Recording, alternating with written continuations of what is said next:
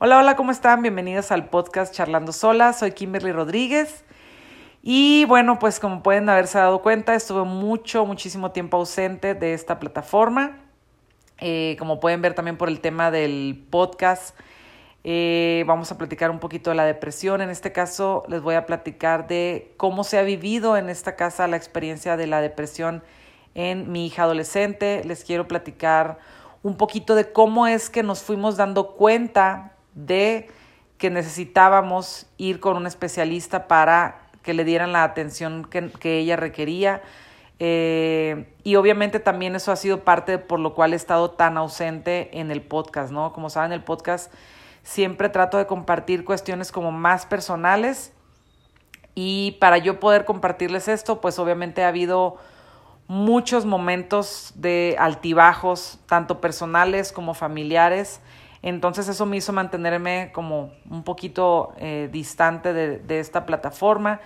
Y al mismo tiempo sí era para mí súper importante platicarles de todo esto, ¿no? Porque creo que es de vital importancia que empecemos a hablar de la salud mental, así como hablamos de la física, que si el dolor de estómago, que si el dolor de muela, que si el dolor de cabeza, y lo platicamos con una naturalidad impresionante, es igual de importante que empecemos a darle esta misma naturalidad a las enfermedades eh, de cuestión mental, ¿no? Porque de verdad tenemos tantos juicios, tantos sesgos, hay tanta ignorancia al respecto de la salud mental que por lo mismo es tan difícil darse cuenta de que la tenemos o de que a lo mejor algún familiar la tiene o de repente podemos hacer muchos comentarios que pueden lastimar a una persona que está pasando por una cuestión de salud mental y no lo sabemos y podemos hacer comentarios que pueden incluso minar todavía más su salud mental. Entonces, por eso es bien importante para mí tocar este tema el día de hoy, que si bien a lo mejor me tardé muchísimo en hacerlo, como les digo,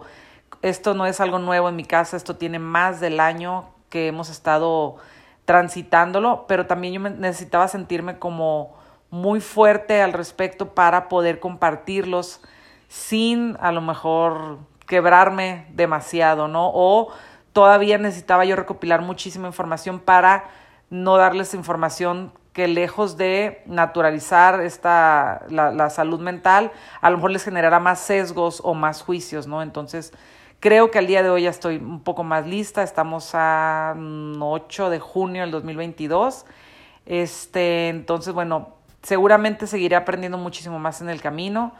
Seguramente vendrán más cosas todavía que afrontar respecto de la salud mental. Pero bueno, creo que ya estoy muchos escalones más arriba que lo que me encontraba hace año y medio, ¿no? Y por lo cual no me atrevía a platicarlo. Y si bien de repente por ahí, por, por, por redes sociales, como que dejo ver un poco esto, ¿no? O sea, de normalizar cuando voy con mi hija al psiquiatra y subo una story de que estamos en el psiquiatra o de que está consumiendo sus pastillas, porque creo que es importante que así como nos tomamos la aspirina y no lo vemos nada de malo, también si necesitamos tomar una pastilla para ayudarnos a mejorar nuestra salud mental, tampoco debería tener nada de malo, ¿no? Pero, pues bueno, ya estoy aquí, ya me espero este episodio lo he grabado como 200 veces y no, nomás no lo saco, no lo saco y lo dejo ahí en el, en el, como que en, los borradores. Espero que ya, ya sea el bueno. Entonces, como les decía, la intención de este episodio es uh, explicarles un poquito de cómo nos, nos, vamos dando cuenta de que es necesario ya acudir con un especialista, ¿no? De que ya las, lo, lo que le estaba pasando a mi hija ya no era una mera actitud de adolescente que se enojan y que de repente nada les parece, etcétera, etcétera, por si a lo mejor ustedes en casa tienen alguna situación similar, a lo mejor puedan este, escuchar algo aquí que les haga sentido y digan, ah, a lo mejor debería de no dejarlo pasar y acudir con un psicólogo, ¿no? O este o igual van al psicólogo y a lo mejor algo de lo que yo les estoy platicando y no significa que van a tener depresión, ¿no? Finalmente, lo que yo les voy a platicar aquí es mera experiencia personal.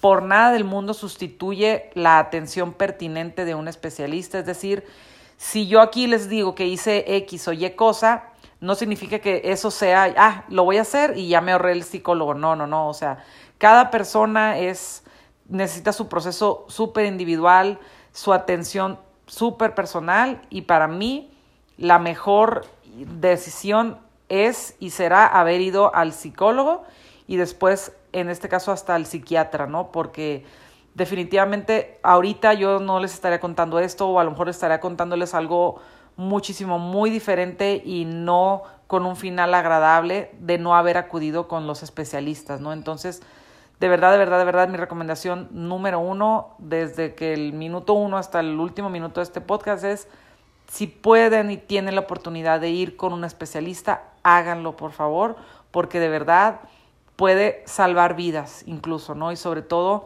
yo lo veo muchísimo ahorita que mi hija va por 18 años, va a cumplir 18 años y de verdad con la pandemia las enfermedades de salud mental se han disparado exponencialmente. O sea, ella me platica de muchísimas amigas, amigos, que desde trastornos de la conducta alimentaria, desde conductas de fantasías con la muerte, desde conductas de auto, autolesionarse, o sea, de verdad, de repente vemos a nuestro alrededor y pareciera que lo que se ve a simple vista es lo que es lo único que hay, ¿no? Es decir, vemos jóvenes, adultos, mayores, niños, los vemos felices, los vemos sonriendo y creemos que la salud mental es o estás bien o estás bien mal.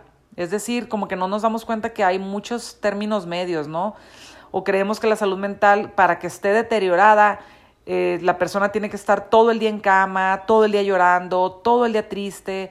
Y la realidad es que la salud mental tiene tantas, tantas caras que podemos ver a la persona más feliz del mundo y no sabemos que por dentro está pasando por una terrible, terrible depresión. Entonces, por esto es por lo que yo me animé a, hablar de, en este episodio. También sepan que obviamente lo estoy haciendo bajo el consentimiento de mi hija porque ella también me dice de que mamá es que de mis amiguitos, tantos así, este, este y aquel, yo noto que están teniendo conductas muy parecidas a cuando yo empecé con la depresión, pero o no lo aceptan o en su casa no están dispuestos a ir al psicólogo o les dicen a sus papás que vayan al psicólogo y los, y los papás les dicen que no, que el psicólogo es de locos.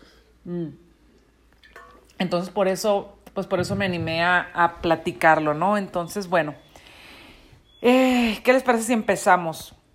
Como les decía, lo que yo quiero es platicarles de cómo vamos aterrizando que es necesario ya acudir a un especialista, ¿no? Porque de repente el ser adolescente va muy aparejado a ciertas conductas eh, que también se pueden presentar en una condición de salud mental, ¿no? Que se ponen de malas, que están tristes, que están iracundos, que nada les parece.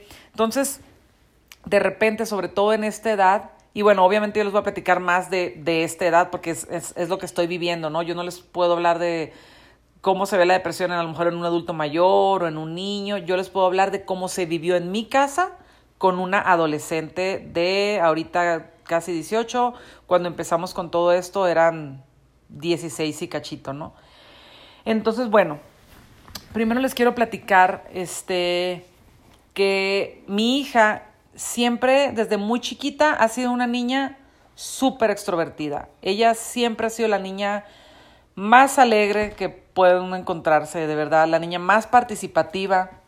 En todas las obras de teatro ha participado, en todos los, eh, los programas escolares, en los intercambios, en todo lo que ustedes se puedan imaginar. Ella es la niña número uno que levanta la mano y participa y, y, lo hace con entusiasmo y lo hace con alegría y lo hace contenta y lo hace este, lo mejor posible, ¿no? Lo cual obviamente no, no está muy relacionado como a lo que creemos que es la depresión, es decir, pareciera que no, no checa de que una niña por una parte tan alegre pueda tener depresión, ¿no? Lo cual también hace más difícil que uno como papá se dé cuenta, ¿no? Eh, ella desde muy chica siempre, eh, algo que siempre, siempre nos llamó mucho la atención a mí y a su papá, porque bueno, pues era la, nuestra única hija también, no es como que tengamos mil hijos y tengamos muchos puntos de referencia, pero bueno, el punto es que ella siempre desde que era muy chiquita, ella siempre tenía como dos, dos, dos emociones presentes, ¿no? Ahora sí, este, como en la película está intensamente, ¿no? O estaba la furia o estaba la alegría. Es decir, ella le costaba mucho trabajo, por ejemplo, si algo le daba tristeza, ella no se ponía triste, ella se enojaba. si algo le daba como sentimiento o le daba como vergüenza o una emoción malamente asociada como algo negativo, digo malamente porque pues al día de hoy sabemos que todas las emociones cumplen una función y todas son necesarias, pero bueno, se les conoce como emociones negativas, ¿no? Entonces, cuando ella se le presentaba una emoción aparentemente negativa, ella no sabía, o sea, ella no sabía estar triste, no sabía estar consternada, no sabía, no sabía estar avergonzada, ella solamente sabía estar enojada y contenta, lo cual a nosotros siempre como que nos llamó mucho la atención, era como de que, este, o estaba de buenas o estaba de malas, ¿no? Y así fue por mucho tiempo. Obviamente, la mayor parte del tiempo estaba de buenas, ¿no? Simplemente cuando algo no le parecía o no le gustaba, pues estaba de malas y era como que, bueno, así es ella y punto. Por ahí de los nueve, diez años, esta parte de estar de buenas y de malas como que se, se volteó y empezó a estar mucho de malas, como que entre cambios hormonales, creo yo, y entre que estás creciendo y entre que de repente cada vez es más difícil gestionar tus emociones, sobre todo cuando no sabes transitarlas. Entonces de repente esta parte de estar de mala se hizo cada vez más y más y más presente y hubo una época de meses, no, no, no sé, tres, cuatro meses tal vez, en los cuales ella todo el tiempo estaba de malas, todo el tiempo estaba molesta, nada le parecía, ya saben, como el típico, este, prototipo de adolescente que nos venden así en, en, las novelas, ¿no? Pero ella tenía nueve, diez años. Entonces, en aquel entonces, yo que en lo personal soy este psicólogo lover, ¿no? O sea, a mí desde muy chiquita me llevaron con el psicólogo, lo cual para mí ha hecho que ir al psicólogo sea algo como muy natural, ¿no? No lo veo como con juicio o con estigma o como que qué hueva, ¿no? O sea, para mí es como que, ah, el psicólogo, ah, va, vamos. Entonces yo en aquel entonces le digo a mi esposo, y sabes qué, el rollo está así, ya se nos está, o sea, ya no estoy sabiéndome llevar bien con ella, ni tú ni yo nos estamos sabiendo comunicar con ella, creo que es momento de que vayamos al psicólogo. Fuimos al psicólogo, habremos ido a cinco o seis sesiones, todo fluyó súper bien. En ese entonces era esta onda de que, pues como ella no sabía gestionar el enojo, ¿no? O sea, lo que le pasaba en ese entonces era de que se enojaba y luego se enojaba por haberse enojado y era un súper enojo, así como superlativo, lo cual hacía muy explosiva y lejos de poder ella expresarnos, oigan, es que esto me molesta, esto me incomoda, era una explosión, era un azotón de puertas, era un, ah, no quiero saber nada de la vida. Se supo gestionar y afortunadamente ahí quedó en ese entonces y le dimos, o sea, todo continuamos súper bien. Ella empezó a aprender a raíz de ahí a entender que se vale estar enojado, pero pues no se vale agredir a los demás o ser grosera o esta parte, ¿no? Entonces, ella aprendió a raíz de eso como a decir, este, discúlpeme, o sea, esto que hice enojada no estuvo bien y le ayudó a gestionar muchísimas partes de su carácter, ¿no? Eh, esto, bueno, todo esto es como que un preámbulo, ¿no? Eso fue por ahí de los 9, 10 años. Por ahí de los 12, ella tuvo una, ella trabajaba en una obra, tipo una obra de teatro, este, en la que se estuvo preparando por mucho tiempo, fueron meses y meses de ensayo, ensayos muy pesados de todo el fin de semana, todo el día, pero pues a ella le encantaba, como les digo, ella siempre participativa, siempre muy apasionada, siempre lo que le gusta, le gusta hasta arriba, ¿no? Y lo que no le gusta, no le gusta nada. Siempre como en esta muy, muy, muy marcada esta ambivalencia, ¿no? Entonces ella estaba participando en esta obra y justo el día que le toca participar a ella, le dio como un ataque de pánico. Es decir, no se pudo presentar, se le bajó la presión, casi se desmaya, dolorones de estómago, fatal, fatal, fatal. Fuimos por ella, no pasa nada, no, mi amor, no te preocupes, pues ni modo, pues o sea, para nosotros como muy normal, ¿no? De que no pasa nada. Y este, pues para nosotros en ese entonces no sabíamos esto de ataque de pánico, ¿no? Para nosotros fue como que te pusiste tan nerviosa que no pudiste, no pasa nada, ojalá la próxima semana puedas. Y así fue. La siguiente semana lo logró y de ahí en, de ahí en adelante fueron octubre, noviembre, dos meses, casi tres, octubre, noviembre, sí, tres meses de presentaciones constantes en las cuales ya no hubo ningún problema, ¿no? Ya todo el tiempo fue siempre para, para mejor y contenta y feliz, bla, bla, bla. Después, por ahí de los 12, 3, ah, no, eso fue a los 12, cuando estaba en sexto de primaria. Por ahí de segundo de secundaria, se va a un intercambio a Texas. Lo mismo, muy enfocado a lo mismo, una obra de teatro, una presentación este, importante para ella, obviamente. Este, y de nuevo, el día de la presentación no pudo salir, se le bajó la presión horrible, dolor de estómago, vómito, casi desmayo. En ese momento nosotros no estábamos con ella porque estaba ella de intercambio en otra, con una familia. Sus amigas y compañeros le, le dan como todo el soporte y afortunadamente logra como, como pasar la situación y ya al día siguiente ya se presenta y todo, todo súper bien, ¿no? Este, de nuevo, nosotros sin tener información o conciencia de que estos eran ataques de pánico, ¿no? Y todo esto se los platico, este, por una parte para que, primero que como que vean esta parte, ¿no? En la cual una persona súper alegre, súper participativa, este, no está exenta de poder padecer depresión y por otro lado también yo no sabría decirles si a lo mejor todos esos fueron pequeños focos rojos que ya nos estaban avisando que su salud mental era tal vez un poco más vulnerable, ¿no? Pero de igual manera, ¿no? O sea, pudo haber pasado estos episodios y eso no, no es sinónimo de que va a tener depresión. O igual, pudo nunca haber tenido ninguna cuestión de este, ataques de pánico ni nada y aún así detonarse eh, o, tener una depresión, ¿no? O sea, finalmente yo quiero creer que a lo mejor esos fueron pequeños focos rojos que no teníamos la información suficiente para decir a lo mejor desde aquel momento, oye, ¿sabes qué? Es que la presión que ejerce sobre ti misma puede ser un poco desbordada, vamos a llevarte con un psicólogo a que te ayude a gestionar esta presión. En aquel entonces no, no, no lo supimos ver, a lo mejor lo pudiéramos haber gestionado y a lo mejor de todas maneras hubiéramos atravesado este proceso de, depresión, ¿no? Nada más se los pongo así como que, como para darles un panorama más general de las diferentes situaciones que hemos atravesado en este, en este, en este camino llamado ser madre y padre, ¿no? Bueno, el tema en sí de la depresión se comienza a gestar más que nada con la pandemia. Este, que creo yo, al día de hoy, pienso yo que, por ejemplo, la pandemia no, no, o sea, la pandemia no le, le detonó, o sea, la, la pandemia no le dio depresión.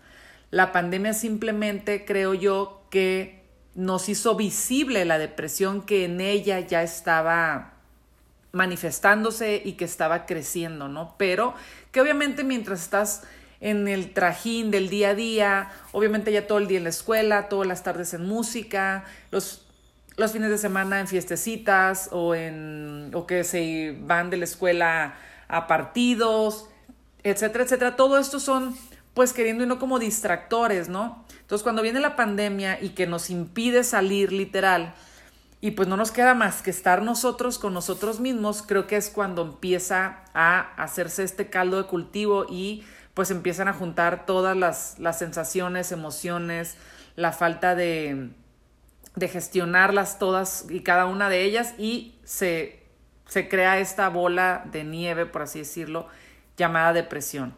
Que al día de hoy, otra cosa que les quiero decir también, al día de hoy sé perfectamente que la depresión es multifactorial, es decir, no hay una razón así específica o un detonante o, un día que digas tú, ah, es que yo empecé con depresión el 15 de mayo de mí, o sea, no, no existe eso.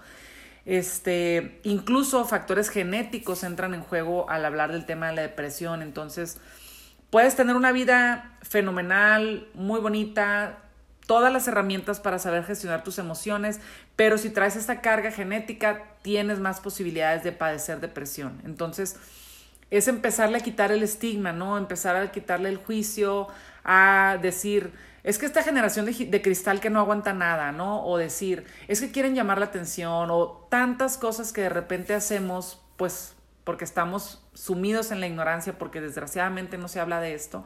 Entonces es empezar a quitarle estos juicios y estos estigmas y darle la importancia que se requiere, ¿no? Así como si a alguien le duele la cabeza tú no le dices de que, ah, ese quieres llamar la atención, o pues que ya no te duela, o sea, échale ganas para que te deje de doler. No, pues vamos con el doctor especialista y que a ver, que te revise y que te chequen y te damos el medicamento.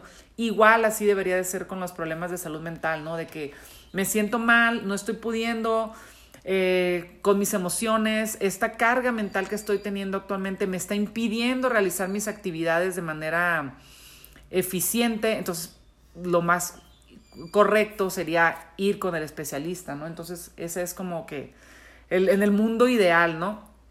Pero bueno, eh, empieza la pandemia, dejan de ir a la escuela, nos empezamos a encerrar aquí en casa.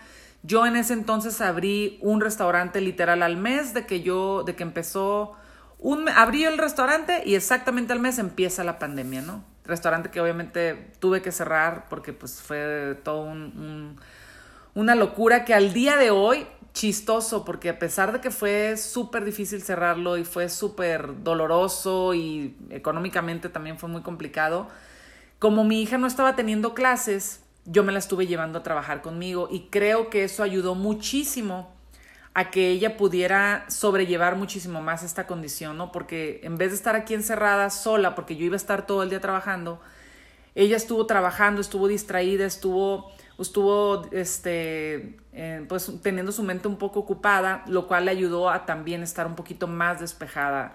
La verdad, digo yo, por más que me haya dolido en el alma haber cerrado mi restaurante, yo digo, gracias de que sirvió, aparte de la experiencia de negocio, sirvió para que la salud mental de mi hija no se, no se viniera todavía más para abajo, porque eso, estar ahí, este, trabajando conmigo, creo que fue una de las mejores cosas que, que me pudo haber dejado el restaurante, fuera de la pérdida económica, fuera de la pérdida de también emocional, de kilos, de estrés, bla, bla, bla. Eso la verdad es que lo agradezco enormemente y ahí es donde uno de repente dice, no hay mal que por bien no venga, ¿no? Que no creo que aplique para todo, pero, pero bueno.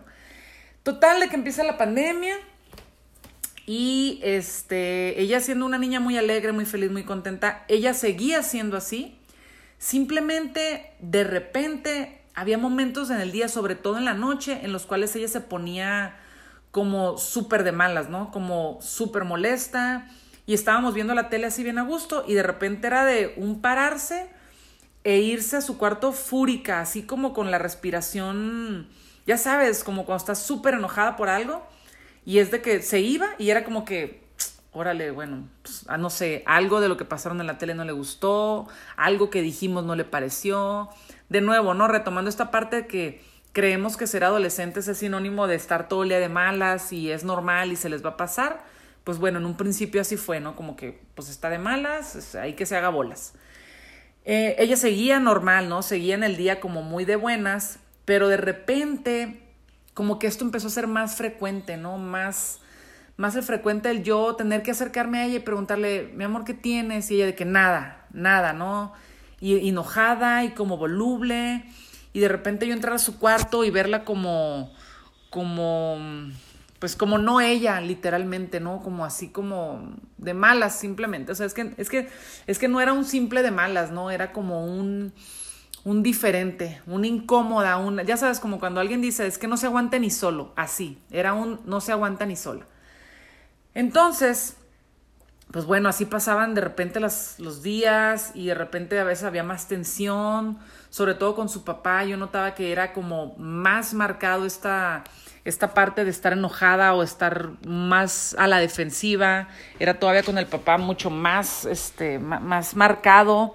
Entonces era como de que no, no sabes qué hacer, ¿no? Es, es, pues por una parte sí, quieres ser la mamá súper paciente, súper buena onda y súper linda, pero también te desesperas y también te molestas y también te caga y también es de que, pues, ¿qué chingados le pasa a esta huerca, no? O sea, que, que y las quieres cachetear y pasó, efectivamente pasó lo que tenía que pasar, ¿no? Este, yo la notaba, yo la notaba y de que qué tienes y que qué tienes y nada, nada, estoy bien y no, estoy mal y estoy bien y no sé, ni yo misma y, y era esta confusión de ella misma, ¿no?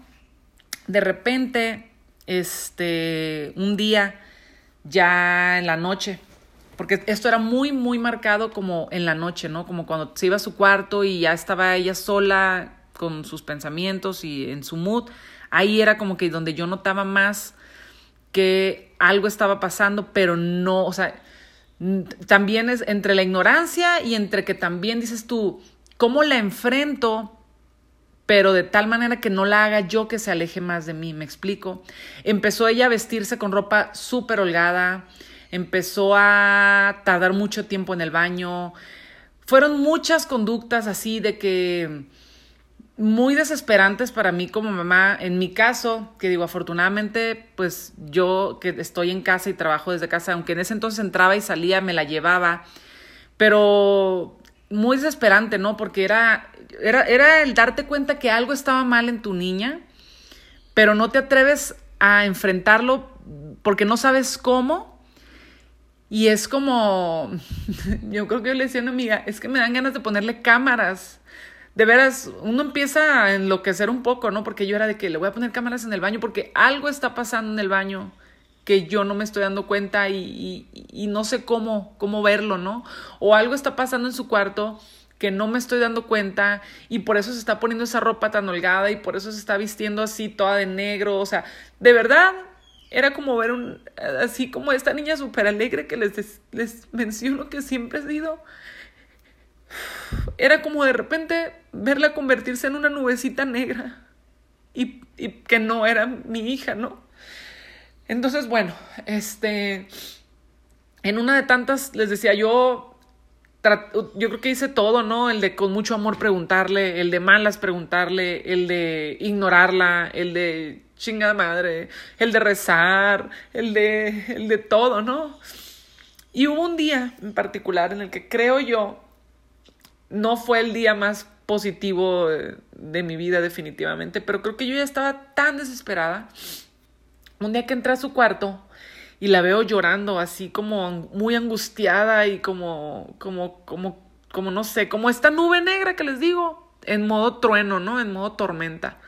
Entonces yo entré y yo, ¿qué pasó, mami? Que no sé qué, qué tienes, que nada, nada, nada. Y ella estaba como bien desesperada. Y yo entré también en desesperación, ¿no? al día de hoy yo también entiendo que yo también he tenido ansiedad toda mi vida, ¿no? Este, yo era, me autoconsideraba hiperactiva. Al día de hoy entiendo que en realidad he sido siempre muy ansiosa. Entonces, también al día de hoy entiendo que cuando veo su ansiedad, puta, la mía es como que pum, pum, arribotota, ¿no? Se me viene. Y he tenido que aprender a trabajar también con mi ansiedad bien cañón durante todo este tiempo, a gestionarme y a mil cosas más que, bueno, más adelante a lo mejor en, otro capítulo les, les, compartiré esta parte, pero bueno, el punto es que entro yo a su cuarto y la veo así llorando y veo la nubecita negra así en acción.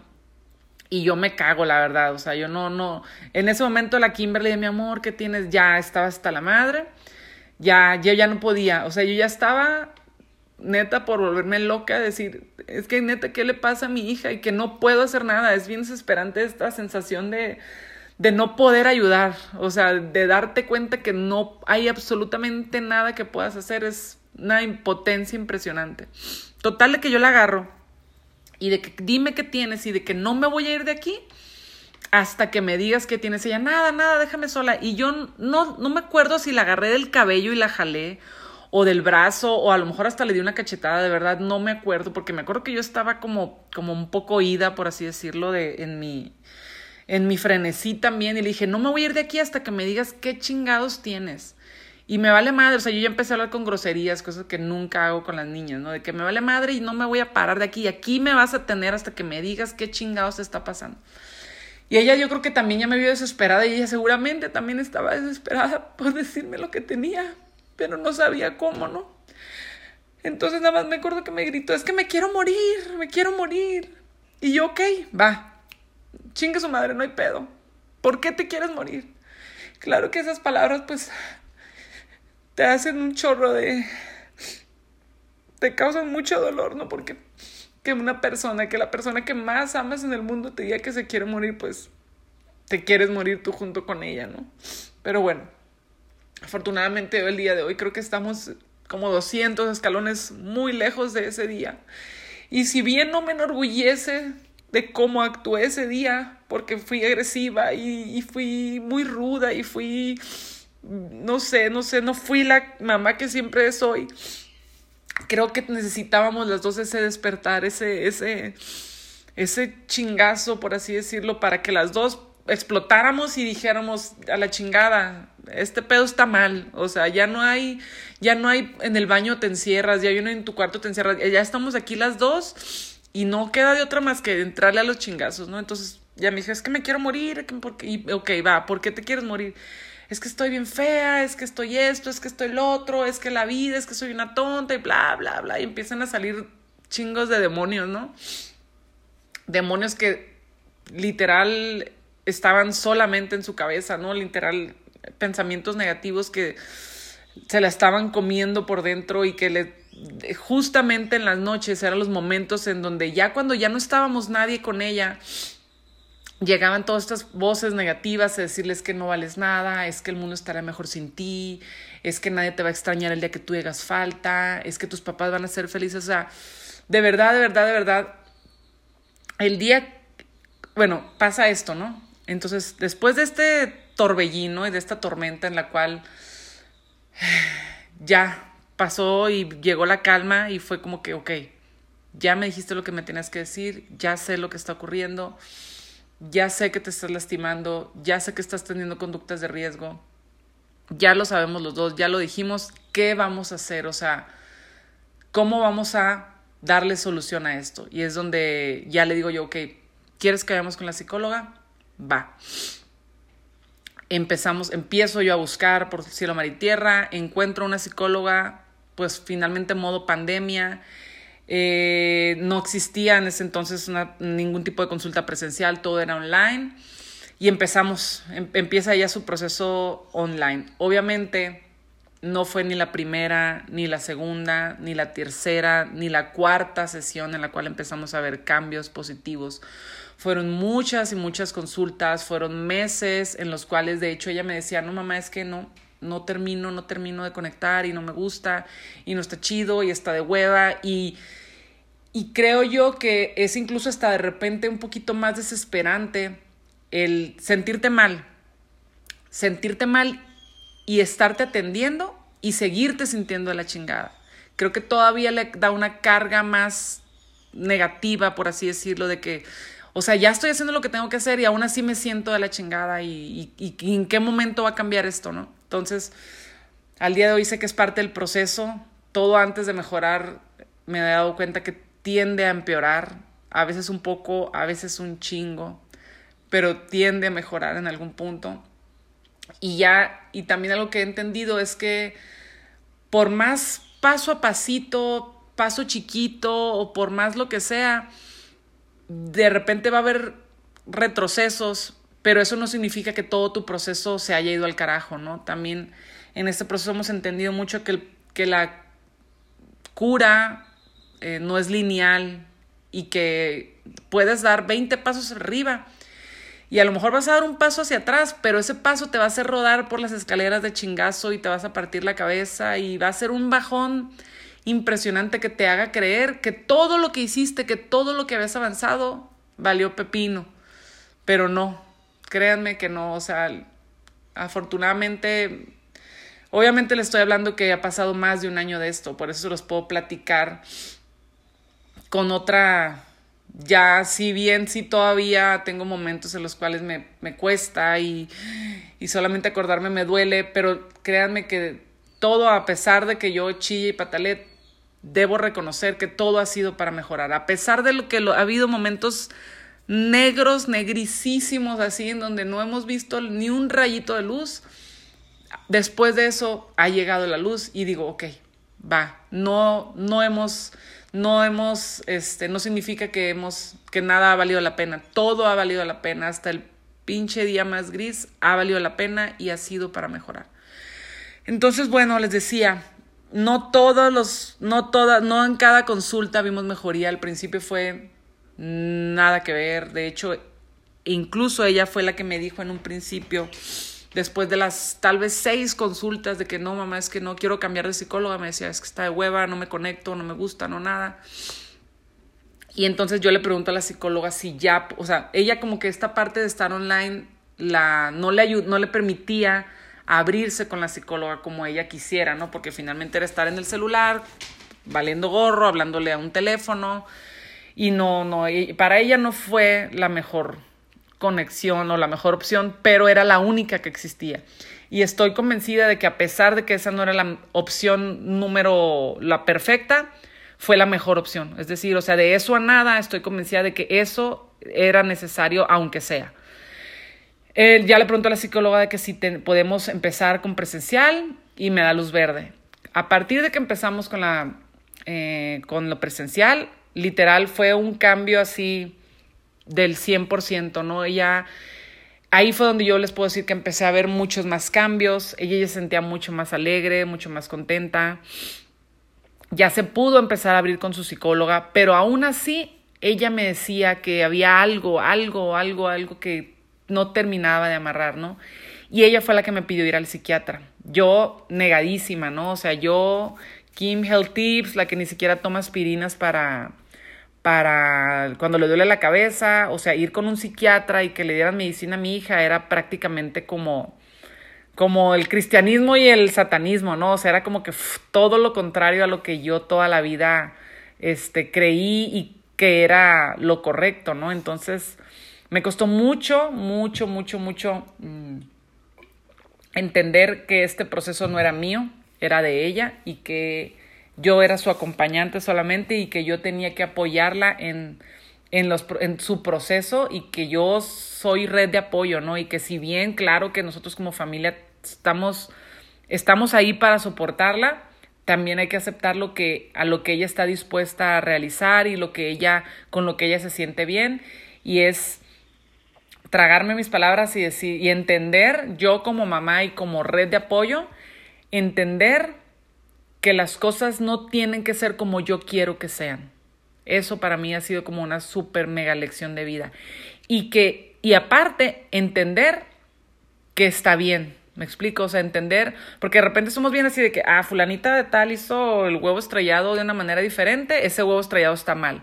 No, o sea, ese huevo estrellado está también como tu huevo estrellado, ¿no? O sea, entender que el hecho de que ella esté yendo al psiquiatra y le estén dando medicamento para sentirse mejor, a pesar de que yo no hubiese querido que fuese así, sí, eso también está bien. Eso no significa que esté mal, no porque esté contrario a lo que yo pienso o creo, significa que esté mal. No, está bien. Y la verdad es que al día de hoy, creo que empecé por, por muchas partes. Definitivamente en este proceso hemos crecido todos, ¿no? Hasta mi hija chiquita que también ha estado involucrada en el proceso porque sabiendo que la importancia de la, hablar de la salud mental y sabiendo que incluso hay factores genéticos en el tema de la depresión, obviamente ella no podía quedarse fuera de la ecuación, ¿no? Ella tenía que saber de esto, saberlo por lo que estaba atravesando su hermana, para tener, por una parte, más empatía, también para que si en algún momento a ella le llega a pasar algo, sea capaz de reconocerlo y de identificarlo en ella.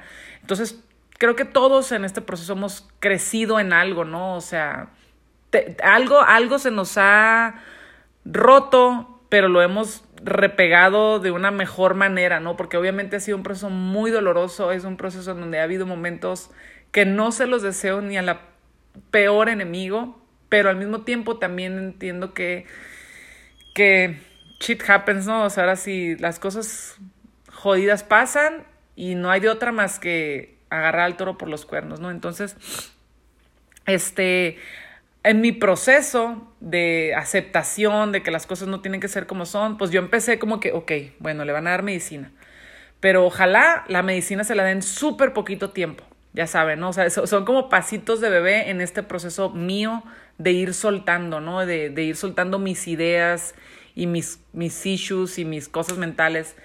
Y al día de hoy es de que si le tienen que dar medicina de por vida, que se la den, ¿saben? O sea, estoy en un punto en el cual empiezo a entender que, que no todo es como, como uno quiere que sea y eso está bien.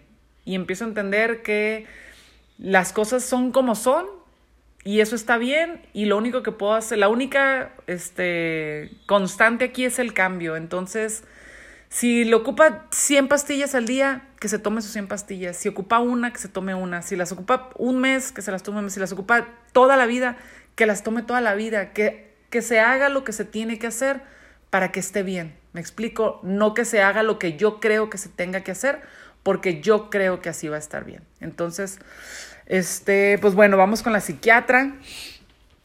le hace los, pues sus, este, no sé, estudios o, ¿cómo sea? Pues no, es que no son estudios en sí tanto físicos, sino como, este, entrevistas y bla, bla, bla. Y ya ahí es donde ya, este, la, psiquiatra, aparte de decirnos lo que ya nos había comentado la psicóloga de la depresión, que bueno, más bien nos dijo que era distimia, que es como un tipo de depresión más leve, por decirlo de alguna manera. Eh, la psiquiatra nos dice que ella lo que tiene es unas fantasías con la muerte, que es esta parte que ya les había comentado, ¿no? En donde ella empieza, se siente tan, eh, pues poco valiosa, que ella empieza a creer que el mundo estaría mejor sin, sin ella, ¿no? Que nosotros como papás estaríamos mejor sin ella, que sus amigos, que su hermana, que todo el mundo, que el mundo sería más feliz sin ella. Y entonces es una idea que empieza a rondar en su mente. Y obviamente, pues creo yo que si algo debe de ser increíblemente aterrador es estar pensando esto, ¿no? Pensar que, que el mundo estaría mejor sin ti, definitivamente no, no se lo deseo como les decía, ni a mi peor enemigo, debe ser una situación súper dolorosa. Yo les confieso que todavía cuando recién le dicen a ella que tiene depresión, yo todavía tardé meses en entender lo que era la depresión, ¿no? Meses en entender cómo funcionaba esto de la depresión, hasta que un día me senté con ella y me dice, mamá, es que imagínate que yo estoy aquí sentada, ¿no? Y de repente empiezan a llegar pensamientos negativos hacia mí, de que es que tú no vales nada, es que el mundo estará mejor sin ti, es que eres una carga para tus papás. Imagínate que son, están, empiezan estos pensamientos a estar este, fastidiando. Y tú, o sea, o sea, yo me o sea, finalmente no es otra voz, no, es no son voces ajenas. Ella ella sabe que es, es, ella misma diciéndose eso, ¿no? Porque esto también nos preguntaban siempre el psicólogo de que, pero oyes voces externas, no, no, no, siempre en su caso ha sido ella misma, ¿no? Y reconoce que es ella misma diciéndose esas cosas. Pero entonces yo me dice, empiezo a decirme, no, no es cierto, yo soy valiosa, mis papás me aman, mis papás me quieren. Pero haz de cuenta que mientras más porras me echo yo, estos pensamientos agarran más fuerza, más fuerza em, y se me dejan venir como granizo y me empiezan a atacar así por todos lados, me dice. Y llega un momento en el que todos estos pensamientos me hacen sentir tan mal, tan mal, que me desconecto, dice. Y esa desconexión es una sensación de vacío, dice, como de estar muerta en vida, me dice, que de verdad es indescriptible porque no, no te sientes, no sientes nada, me dice. Y ya la psicóloga después le explica a ella, ¿no? Que es un mecanismo de defensa del cerebro ante esta, este dolor tan grande, así como las personas que cuando les duele mucho algo se desmayan, es algo similar pero en la mente, ¿no? Es algo que, que no estás pudiendo gestionar y que tu cerebro te está torturando, por decirlo de alguna manera, que tu mente se desconecta y te deja como en un vacío, como en un stand-by, como en una, como en, como en un no sentir nada pero que el solo hecho de no sentir nada es muy abrumador y es como muy desolador. Entonces, hasta ahí, ahí les puedo decir yo que entendí realmente lo que era esto de la depresión, ¿no? Hasta ahí yo les puedo decir, a pesar de que ya teníamos el diagnóstico, ¿eh? Porque ya saben, o sea, pues somos, bueno, no sé, yo mamá, o sea, mamá gallina, que mi niña, o sea, es, como esto de que ¿por qué a ella? No, no, ella no, ella no, ella no puede tener esto, ¿no? Al día de hoy lo entiendo, lo asimilo, lo platico, o sea, de repente amigas me han dicho mucho, ¿no? Bueno, realmente no lo he platicado así de viva voz, así como que, oye amiga, ¿cómo estás? Ah, mi hija tiene presión, no, no va por ahí. Pero en una ocasión, en alguna comida, alguien preguntaba, hablábamos de la salud mental y yo les comentaba de que de verdad tenemos que estar bien observadores de nuestros niños, que de verdad están pasando tantas cosas y que nos pasan desapercibidas. Y una amiga decía, no, no, pero con que tengan una autoestima saludable es más que suficiente. De verdad, no basta. Créanme, no basta hablar de autoestima en casa. En mi casa, si de algo se ha hablado todo el tiempo, es de autoestima y de estar bien y de sentirse bien y de tratar de hacer cosas que nos ayuden, bla, bla, bla. Pero créanme que no es suficiente. Finalmente esto es, es como si yo les dijera que basta con que este, desayunen, coman y cenan para que no les dé cáncer, este, verduras. pues no, la realidad es que no basta, o sea, eh, la salud, así como la física, la salud mental la comprenden tantos factores que de verdad no podemos dejarle así como a, de que no, yo ya, yo ya le dije a mi hija que, que se quiera, que la amo y que se ame ella mucho, ya, eso va a ser suficiente para que toda la vida viva rodeada de amor. No, no, no, la verdad es que tenemos que estar bien al pendientes, bien ahí eh, un día tras otro y sé que es súper abrumador, o sea, créanme, sé que yo estoy hablando desde un privilegio en el cual yo estoy en casa con ella, yo tengo la oportunidad de llevarla al psicólogo, de llevarla al psiquiatra, que es un gasto económico enorme, comprarle su medicamento, yo sé que no todos están en esta posición, pero de verdad es es importante que empecemos a tener eh, conversaciones reales con nuestros adolescentes, que con, con, todos en general, ¿no? Que, ¿cómo estás bien? No, no quedarnos en el bien, no, no, o sea, de verdad, ¿cómo estás? O sea, de verdad, algo te queja, algo te abruma, algo te, te está minando por ahí, algo que quieras decirme, lo que sea, o sea, de verdad, para mí, este, este proceso si bien creo que hemos sido una red de apoyo como muy estable y muy sólida, aún así ha habido momentos, o sea, como les digo, de la fregada, ¿no? Entonces, sí creo que es de vital importancia que si tenemos la oportunidad de tener conversaciones, a lo mejor yo sé que muchos trabajan día y noche y que es bien complicado, pero si tenemos la oportunidad de estar cinco minutos con las personas que amamos, que nos demos esos cinco minutos para tener una conversación de verdad, el cómo estás, que de verdad se nos note que queremos saber cómo está la persona y que si aún esa persona no nos dice, no nos suelta, no nos nada, pero nosotros notamos que hay algo mal, tratar de buscar a lo mejor las instituciones este, en, en, en cada ciudad, si bien en el Seguro Social no es como que haya psicólogos ni nada, pero sí existen líneas telefónicas, números 800, en donde puedes hablar para tener asistencia psicológica, psiquiátrica, no, porque ahí sí se, se, necesita hacer una evaluación, pero ya es un paso, me explico. Entonces, si a lo mejor nosotros no tenemos las herramientas para poder tener estas conversaciones, a lo mejor de que, o sea, es que mira, del tema, de esto que te está quejando, no, no tengo nada de información, soy bien ignorante, lo, a lo máximo a lo que puedo llegar es a le échale ganas, que le échale ganas no sirve para nada, pero pues bueno, eso es lo máximo que me sale, pero está este número 800 en donde puedes hablar y donde puedes tener consulta, o, los, o las escuelas que también tienen su orientador, su psicólogo, o sea, de verdad, perdámosle el miedo a este tipo de médicos y especialistas porque de verdad es súper, súper, súper necesario.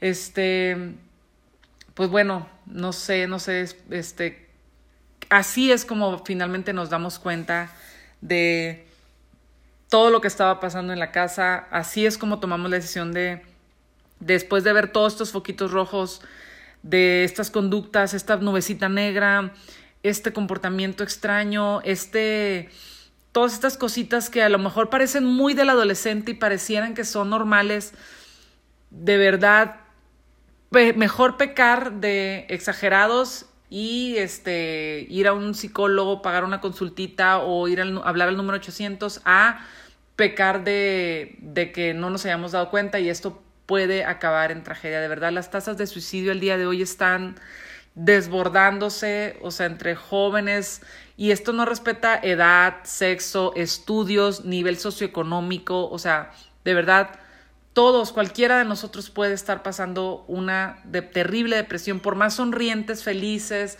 contentos, por más fotos de Instagram que tengamos donde estamos este, en pura fiesta, créanme que aún así por adentro podemos estar atravesando una increíble depresión y de verdad, de verdad, de verdad es importante empezar a acudir con un especialista. Entonces, bueno, ay, ya no sé qué más decirles, este, bueno, más adelante tal vez hable de, de otras cosas. Díganme ustedes por mensajito de qué más les gustaría que les platicara. Me han llegado, cuando yo empecé a visibilizar un poquito en redes sociales lo que estaba pasando con mi hija y que estaba, que íbamos al psiquiatra y esto, no saben la cantidad de mensajes de personas que me mandaron, mi hija también, yo también, mi sobrino, mi prima, mi esposo, bla, bla, bla. Y la gran mayoría de ellos eran acompañados de no me atrevo a decirle a nadie porque sé que me van a juzgar, sé que me van a decir que estoy loca, sé que me van a decir un sinfín de cosas. Créanme que de verdad esto no es de locos. Créanme que todos estamos susceptibles a que nuestra salud mental sufra en algún momento, así como nuestra salud física a veces nos da gripa, a veces nos quita, también la salud mental.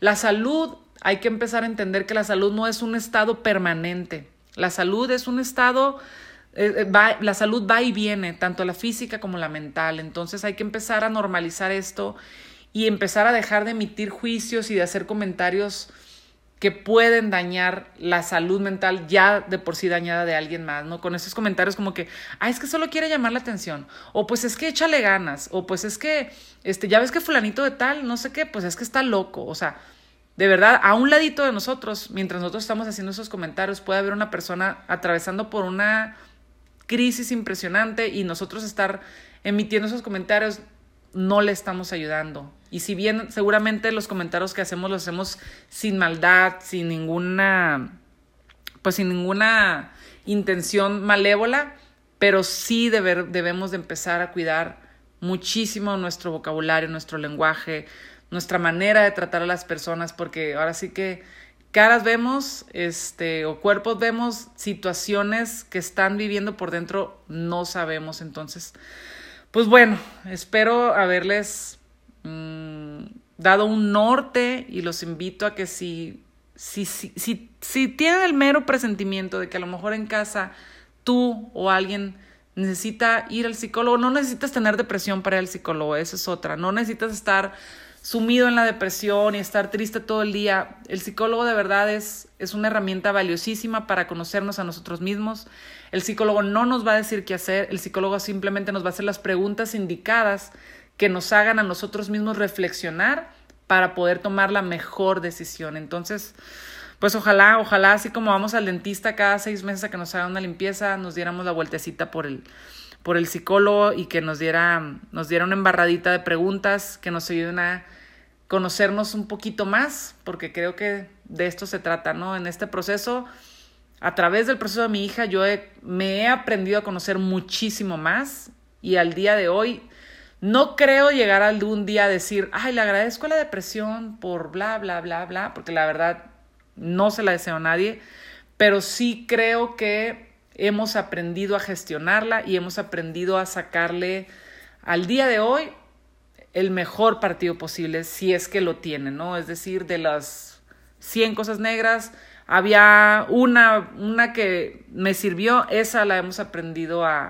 agarrar y de aferrarnos a ella y a darle puro pa'lante, a dejarnos de, a salirnos del remolino de la culpa y del por qué a mí, del por qué a mi niña, bla, bla, bla, y de ver para adelante y algo que me dijo un amigo una vez, porque cuando yo empezamos con todo este rollo, que yo pues era un mar de lágrimas, ¿no? Yo caminaba por la calle, lloraba, el semáforo en la esquina lloraba y así, ¿no? Y, y, me dice una amiga, yo creo que de las pocas personas, porque los consejos, ay, canijo, luego les voy a hacer un, un episodio de, de todos esos comentarios dolorosos que sin querer llegamos a hacer y que de verdad hacen muchísimo daño. Luego se los, se los haré.